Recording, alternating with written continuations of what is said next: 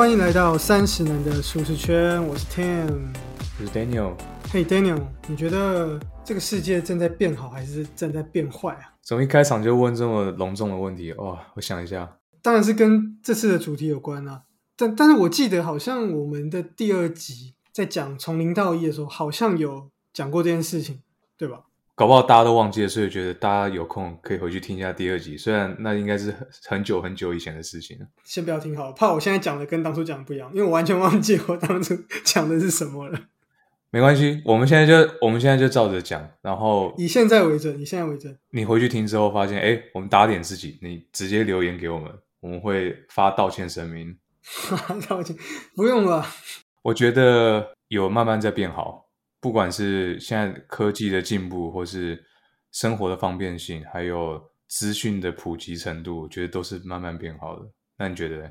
想好再讲啊。呃，虽然说真的，现在我们看到很多不好的事情正在发生，比如说战争嘛，对不对？通货膨胀嘛，或是这个疫情嘛，对面的邻居哈，一直飞机一直飞飞过来嘛，对不对？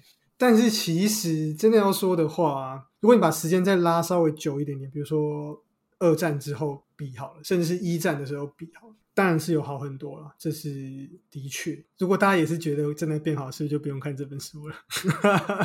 这是要收尾了吗？嗯，好好，为什么讲这个？是因为这本书就是一个要来给大家建立信心的这个书。其实我也不确定现在讲这个书适不适合，因为我我我其实非常非常喜欢这本书，因为这本书是二零一一八年二零一八年出版的书籍。那当时的世界跟现在还是有点不同的，所以其实我也不确定现在讲大家能不能感受到。世界有在变好的感觉，所以前面才会问这个问题。又或者说，在现在这个时时间更适合来讲这本书，因为当大家都有一点对世界有点产生失望或是担忧的时候，特别需要一些正面、有信心的一个观点。那我们刚刚说觉得世界正在变好嘛？那我们现在问来问几个问题来考考 Daniel 对世界的了解，准备了十三个正确问题，看你是不是真的真真确确的理解这个世界真实的样貌。那我们这边抽几题来抽考 Daniel，你觉得这个世界上多数人是生活在什么样所得的国家？低、中、高？我觉得多数人生活在低所得国家。那正确的答案呢？其实是中所得的国家。对，但其实中所得国家，就是说，其实大部分的人都还是已经脱离贫困了。根据二零一七年的数据 OK 错了一题了，再考一题，看你三题可以对几题。好，现在就是当时作者写这本书，二零一七年，它全球的平均寿命是多少？我当时是才六十，我记得我那个时候做的时候好像也是六十，那实际的答案是什么呢？七十。所以现在全球人口平均寿命，包含那些非洲什么国家，伊索比亚什么，加起来还是有七十岁，蛮让人意外的。那再来，已经错两题了，最后一个，再来一个，过去这一百年间，全球死于天灾的人数是怎么样的变化呢？是翻倍还是不变还是减半？我觉得是减半。我当时在写的时候，我记得我应该我好像也是写减半，那正确答案当然也是几乎减半。所以你看这三题里面，我跟 Daniel，我记得我第一题好像我不忘记对还错，但总之这三题的我们只对了一题。你看只有三分之一的这个机会，跟乱猜一样，因为它只有 A、B、C 三个选项，所以跟随便猜一样。作者也有说，用黑猩猩去猜的答案，它也是三十三趴，所以我们两位就是跟黑猩猩是同一个 level 的。而且作者他其实还有把这个问题给了很多不同的单位，甚至有很多是教授或是老师啊，或是各行各业的精英去作答。然后其实大家的答题正确的比例其实都蛮低，其实都跟星星差不多，不是只有你跟星星一样，其实大家都跟星星差不多。而且教育水准越高，答对的这个比例越低。那我们先来介绍一下这本这本书好，到底是怎么样的书？它的内容，这本书的全名叫《真确》，真实的真，确定的确。这好像是作者自己创造的词，是不是啊？这个 factfulness。Factfulness 应该有吧？只是“真确”这个中文字我是没有听过这个词啊。呃，真确扭转十大直觉偏误，发现事情比你想的美好。Ten reasons we are wrong about the world and why things are better than you think。作者叫汉斯·罗斯林 （Hans Rosling），还有两位他的他的儿子跟他的儿媳妇奥拉·罗斯林跟安娜·罗朗德，就他们三个人共同著作。译者是林立明，先觉出版社在二零一八年七月出版。那中文是二零一八年七月啊，但是英文实际上是二零，应该是二零一七年就出版，哦所以这些他这些资料是二零一七年的资料。作者要不要稍微介绍一下？临床医师、数据学家、全球公卫教授，还有世界级公共教育家。曾经担任 WHO 还有联合国儿童基金会的顾问，有点像现在的 Dr. Fauci，对不对？对我那时候也是这样想。当时的人可能不太知道，想说到底工位专家是要干嘛。但是我觉得现在大家应该很清楚，因为疫情之后，然后有这个 Dr. Fauci 出来，那台湾就是有那个阿中部长，我不知道，我不知道现在 Dr. Fauci，对对对，或者说像 Bill Gates 这种感觉啊，就会出来讲一些正确的医疗的知识，不是像川普这样讲一些错误的，他是讲正确的。啊，他会到一些企业公司啊，还是国际机构，还有非政府组织的地方做一些讲座。呃，十度登上 TED 大会，演讲影片浏览次数超过三千五百万次。建议大家可以去找一下。对我就有我有看过他这个 TED。除此之外，就是他也有获得 Times 的这个全球百大影响力人物。他也是一些商业杂志啊，比如像 Fast Company 等等的，也是把他选为百大创意人物。在二零一七年的时候，就因为一上来就过世。对对啊，书的后面其实也有讲啊，书的因为书的后记是他儿子跟他媳妇写的，他就写出他最后跟这个作者沟通，然后出这本书的过程啊，然后很感谢说这本书的存在，让他有机会更接触到他们的。爸爸或者说他们的公公，嗯，就也很不巧，他最后过世嘛，所以这本书等于成为他的遗作，最后一本著作这样。还有一些其他相关著作，但可能可能写在这本之前啊，但是比较晚出版。比如说《我如何正确理解世界》，然后是汉斯罗斯尼的人生思源，因为像他的自传，然后讲他一些怎么去思考自传式的这个，这也有出版，大家可以喜欢也可以找来看。这本书它为什么这么值得推荐呢？是因为其实 Bill Gates。大家都知道，就是一个全球的大慈善家，对不对？他就他最近才说，他想要把那个财产都慢慢捐掉，然后退出那个 Forbes 的那个 list。嗯，对对对对对。然后最近也离婚嘛，对，最近放空特斯拉，最近哇，他他做最近很红哎。那这本书呢？那大家都知道，Bill Gates 他每年都会有，我现在是两周还是怎么样吧？他会自己跑到那个一个他的。度假小屋去，没有带任何的什么手机什么，就在那边就是闭关，然后去看书。一年有两周，是像他的一个 gap week 这种感觉。他一年会有两，然后他就看书，然后思考一些世界重大的一些问题。那他每年这些带这件书，就是他的这个年度的选书。那这本就，就是他二零一八年的年度的选书，而且他罕见的就是四度去推荐。他说：“我这是我读过最重要的书本之一。”那是可以带你清晰思考世界必备指南。那也推荐说，要进入 Bill Gates 基金会工作的话，你是只是一个必读的一个读物。那另外一个就是奥奥巴马，对他最近可能比较少出来。奥巴马的二零一八年的夏季书单这本书也是在里面，说他这是一本充满希望的书，让我们看见只要基于事实而非基于偏见去行动，人类就可以持续的进步。对，这两个人其实都蛮的。形象都是蛮乐观正面这样，然后一直在为全球的不论是贫穷啊，或是各式各样的问题去做努力，跟这本书的痛调很符合啦。那这本书呢，它的销售在台湾就破十万册，非常的多啊，全球也破三百万册，对，然后在日本我记得也破了百万，就是卖的非常非常非常好。我也不知道怎么特别在日本卖的特别好，一本非常非常非常畅销的这个书籍。那这本书呢，它主要在讲什么？它其实就在说，其实我们看待世界的眼光，其实常常都会有偏误。前面讲到的这个正确的那个问题嘛，我们我跟 Daniel 都答错了很多题，因为我们都有偏误。对，那我们都是以感觉，而不是基于真正的数据去做判断。那所以呢，这本书呢，作者就是会介绍十个我们对世界认知的偏误，然后去一一的去说明说，那这这些篇我们应该要用什么方式去化解，用什么样什么样的一个呃想法。什么样的一个观点逻辑去思考？那我们这两期节目呢，分别会各介绍两个篇，还有十个嘛，我们会各讲两，总共介绍四个篇目给大家。那其他的篇目呢，大家就再麻烦自己去阅读啦。真的觉得推荐大家直接买来看了，因为。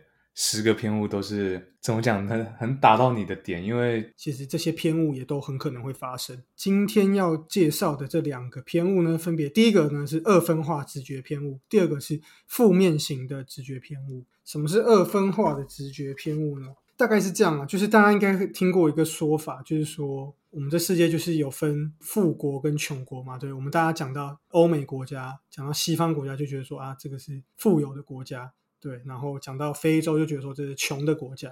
我们也知道，过去我们都会把这世界分成，就是说，呃，我们有听过已开发国家或是什么未开发国家、开发中国家嘛？但是作者在这边就会提到说，其实这样子的一个分类方式呢，就是分这种富国跟穷国，这种已开发跟未开发，其实这个是一个非常错误的一个分类的方式。那作者建议说呢，他觉得应该要用，应该是分成四个所得的等级，因为现在的世界已经跟以前长得不一样了。已开发跟未开发的国家已经是好几十年前的这个事情，可能是一战的时候才是用这样子的这个分类的方式。生活在比较富有国家的人呢，我们却都还是会用呃以前错误的方式去理解，所以我们就一一直觉得说。这世界就是分成富国跟穷国。讲到非洲，我们就觉得他们很穷。但其实不是啊，其实富国跟穷国有很多中间灰色的地带，比方说小富的国家或者小穷的国家。但大家尤其是富国，他们的眼光可能会觉得说，富国以外的国家就都是非常穷，穷到可能三餐都无法温饱这样。像我就记得我之前看一个那个 YouTube 影片，就有一个那个 You YouTuber 讲叫什么？黑龙嘛，因为他是住甘比亚，甘比亚在非洲嘛，对不对？然后我们大家就觉得说啊，非洲应该很穷。有一集就是拍他回去非洲，那个样子的确没有我们想象中的这么，不是像台北这样，也当然也不是像日本这样。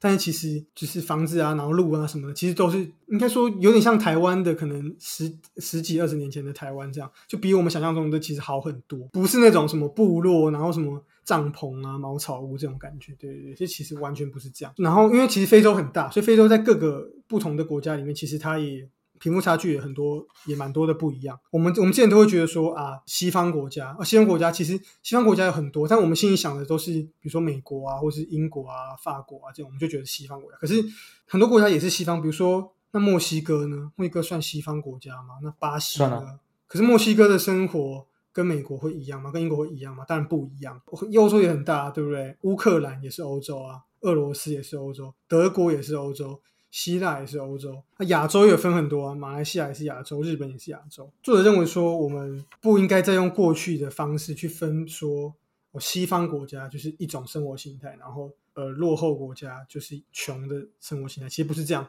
过去这种已开发、未开发。的这种分类方式其实已经过时了。那作者认为说应该要怎么样？他应该要用四个所得等，就分成一二三四四个所得等级的这个分类，才会比较正确的去理解这个世界的样貌。这其中呢，其实会看这本书，其实在台湾当然很明显是第四级国家，所以其实我们所有就是在收听的这些听众，基本上都应该都是生活在第四级国家。那我们今天就来给 Daniel 猜猜看，这些国家分别是第几级国家？比如说。乌克兰是第几级国家？你觉得？在你讲之前，我先讲一下，第一级就是大概每天能赚一美元。第一级哦，每天能赚一美元，超级少。现在大概有十亿人是过这样的生活。OK，再是第二级，第二级就是呢，每天能赚四美元，也就大概一百二十块台币。对，那现在大概有三十亿个人是过这样的生活，就这样其实就占一半，就知道其实我们大家都蛮幸运的。这世界上有一半的人一天赚不到四美元。那再就是第三级。好，第三级国家就是每天可以赚十六美元，那你可能可以有一个小冰箱，你可以有一台摩托车，这样，然后可以吃一些呃像样的东西，有药可以买药，偶尔假日还可以出去玩一下。全世界现在大概有二十亿人过这样的生活，所以听完就知道，其实我们很明显都是第四级国家。大家应该每天都赚，一天都赚超过五百块吧？肯定的嘛，一五百块乘以三十天也才一万五而已，这连台湾的最低薪资都不到。那第四级就是赚每天能赚超过三十二美元。基本上就是第四级，大概有十亿个人过这样的生活。Daniel，你觉得乌克兰是第几级国家？好难哦！哎，先跟观众讲一下，我真是不知道答案，所以 Tim 现在问我，我是回答真实的。我觉得第四级，第四级是不是？恭喜你答错了，乌克兰是第二级国家。哇，乌克兰其实不是一个非常有钱的国家，它虽然说很大。对，但其实它的 GDP 啊，或是这个整个规模，其实它主要还是以这个农业产品为主啊，并没有太多的在世界经济上其实并没有太多的影响。所以其实乌克兰跟俄罗斯打仗，其实全世界除了粮食之外，其实其他东西并没有受到太多的影响。那我很意外，因为他们这个收入等级现在可以跟战争上还可以跟俄罗斯对抗成这样，我觉得很厉害，respect。好，那在第二个呢是立陶宛，你觉得立陶宛是？第几级国家呢？三，恭喜答错了。立陶宛是第四级国家，跟我们一样。我会找这个是因为它听起来感觉好像是一个比较落后的国家，可其实它是第四级国家。这个就是伊拉克，但我觉得伊拉克是伊拉克应该是二。其实我本来也也是这样觉得，我也觉得应该是第二级，因为想到伊拉克在打仗嘛。但其实伊拉克是第三级国家，比乌克兰还高。我全错哎，太扯了吧？我们会发，如果用我们过去的观点的话，我们看乌克兰会觉得它是欧洲国家，立陶宛觉得欧洲国家应该就是。富有国家，而伊拉克觉得它是贫穷国家。可可其实如果你用这四个所得等级把数据摊开的话，其实各个是分属在不同的一个所得等级里面的。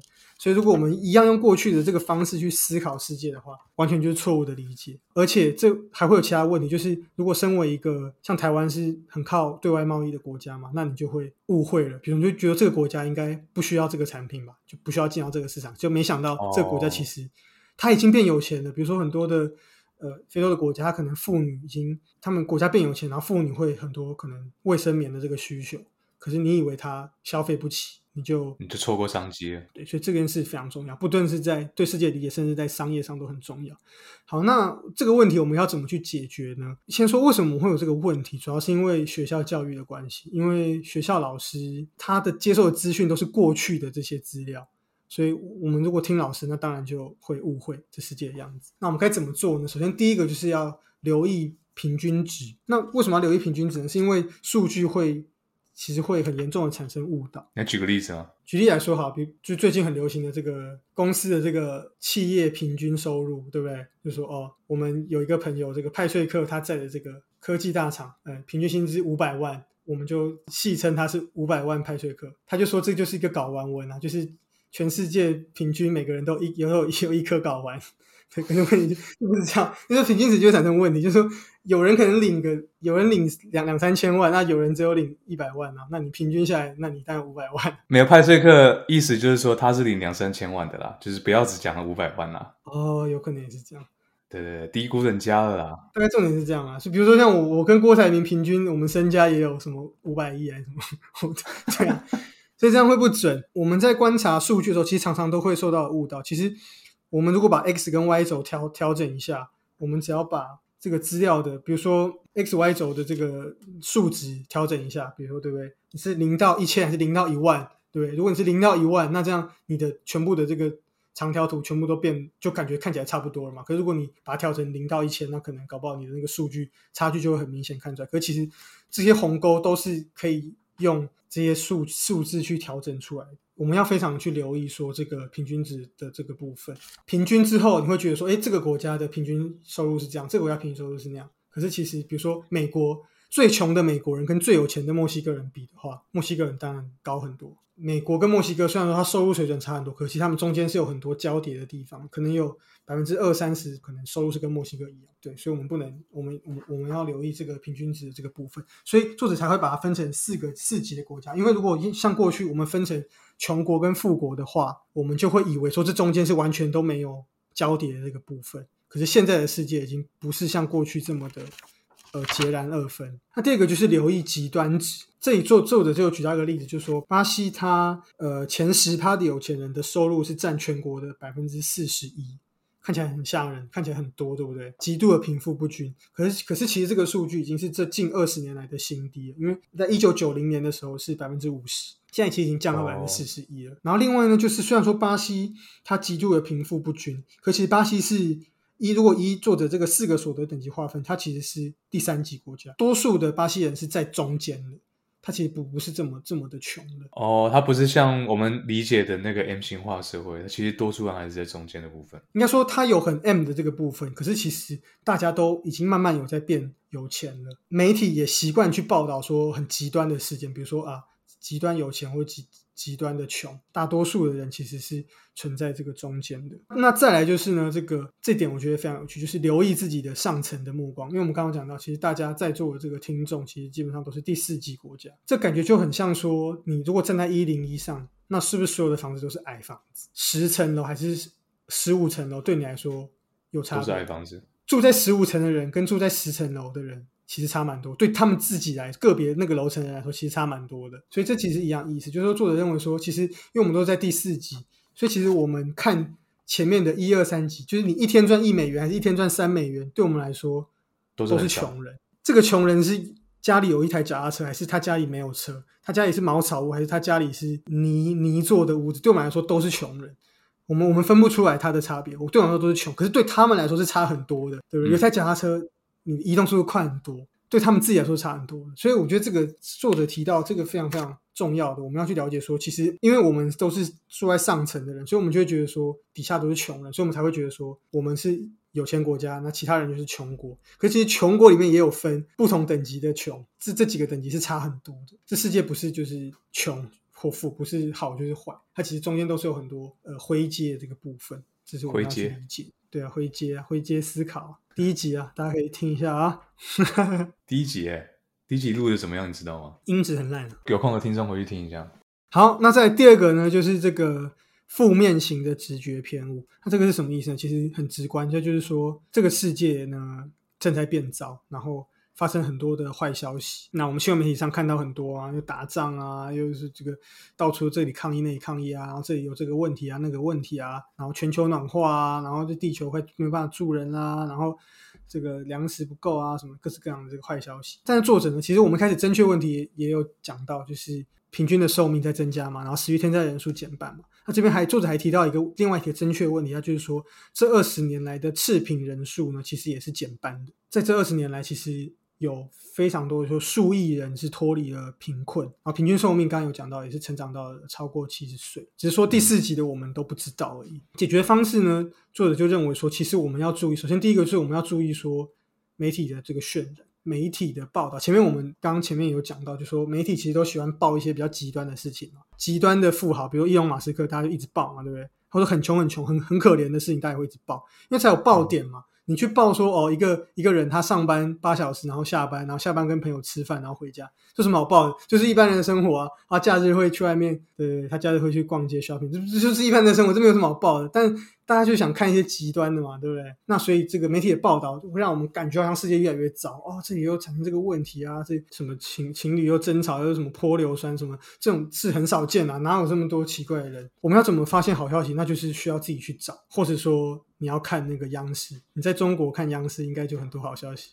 我觉得他们应该都报一些好的。他看央视有点太有点太极端，那有点到另外一个极端了，就好的太多了，有就是。参考就好，类似这样，或是像我记得我小时候其实也有发现，因为那个家人会转到那个大爱台，然后大爱台就真的会播很多好消息，就会因为会讲说慈济他们怎么去哪里帮忙盖房子啊，做了什么事情，就觉得哦，这世界嗯还还不错，就只有这些这样子的电视台会播一些好的消息，所以这个是第一个我们要注意媒体的这个渲染，能做的是先预判媒体会刻意渲染负面消息这件事情，你就不会觉得哎。这个新闻出来，你就会有很大的情绪影响，说这个世界好糟。像最近不是很很多人讨论那个杀警案嘛？对啊，你一爆出来，大家就觉得说，哇，台湾是不是治安不行了？其实你拿台湾的犯罪率跟其他国家，拿美国比啊，美国的犯罪率高太多了。但是台湾的人会偏向说，看到一件这种这么严重的杀警案，就觉得台湾的治安应该不行了，警察系统有问题啊，或者说不能住人啊之类的。那其实你如果先预判说，媒体会很把这个事情弄得很夸大，当然这件事情我觉得很难过，因为这家属很遗憾嘛。但是其实事情没有这么糟，还是有好的地方。很像是你常上网 Google，如果你身体哪里不舒服，你上网 Google，最后结论都会导成癌症啊？不就你？就是，就是很容易会这样，就是很容易，因为就是会往很极端的方式去走，所以这大家真的要注意。然后第二个呢，就是呢，作者认为说。不要抱着无端的希望，也不要抱着无端的恐惧。就大家可能会觉得说，对啊，这世界上就是很多问题啊，对啊。那作者说，承认说没错，他其实并不是一个乐观主义者。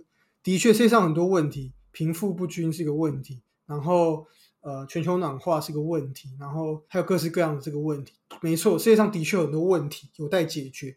作者并没有说这些问题不存在，但是作者。认为说，其实，在发现这些问题的同时，我们也需要看到说，世界也有在变好的地方。他就说，这两个不并不冲突。世界不是完美的，的确还有很多问题，但是它也的确已经变好很多了。它可能从三十分变到现在已经六十分了。对它虽然还是刚只有六十分，它还是有四十分要进步，可它其实已经变好很多了。对，这两个，这是我们大家必须去去了解去。去意识到的，对啊，尤其是我们我们第四级国家比较会有这个样的一个问题啊，就是我们的确会，我觉得也算是一个应该怎么讲，可能富有国家才能够去担心的东西啊，就是我们会在意环保啊，对，在意人权啊，在意什么？可是非洲国家正在，比如第二级要变第三级的这些国家们，正在努力赚钱的这些国家们，印度的一个小摊贩的老板，他哪有在管什么环保？他就是管他要脱离贫困。其实会想这个的是一个 blessing。因为我们已经过得很好，所以我们才能够去想说怎么样才可以更好或什么的。因为我们已经躺在冷气房里面，才能够想这样的问题。如果你连吃都吃不饱，我们是不可能想这个问题。对啊，不是有那个什么需求金字塔？那是谁啊？马斯洛吗？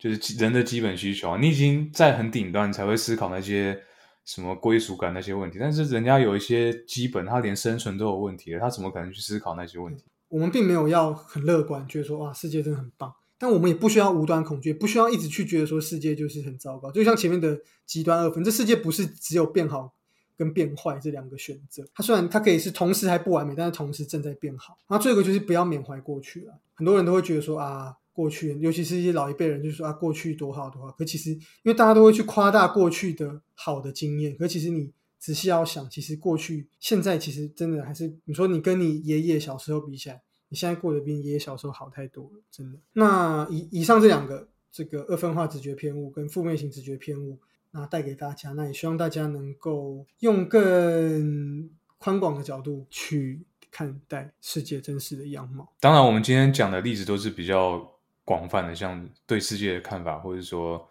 觉得世界是在变糟怎么样的？但其实这些偏误你拿去套用在你的生活细节上，其实应该多多少少也会有这种偏误发生。嗯嗯，对啊，大家可以思考一下。工作也是一样对啊。对啊，人际关系相处啊，会不会有二分化直觉偏误？一定会有吗？有没有负面型直觉偏误？有吗？糟糕，就看到看到公司这个啊，有这个 A 问题，就觉得说完了，这公司不行了。问题是哪个公司没有问题？每个公司都有问题啊。看完这。尤其是先看完这两个章节的时候，我就觉得世界没有想象中糟糕这件事情，现在有了数据导正我，我就觉得不是导正就是说佐证，现在让我觉得我这个想法是对的，因为作者他已经把这些统计数据都拿出来，然后告诉你说，其实世界真的是有慢慢在变好。就回到我们开头在讲的这个问题，然后作者他的方式是用很系统化的方式，用一些数据啊，或者用一些事实告诉你说。真的有这种直觉偏误，然后结论是这个世界真的有在变好。读者或者说甚至我自己，至少啊，我觉得可以让我更有信心去说世界在变好这件事情。那我的话，其实我我觉得有一点被作者说中，因为我觉得我就是那个刚刚前面讲到负面型直觉偏误嘛，就是。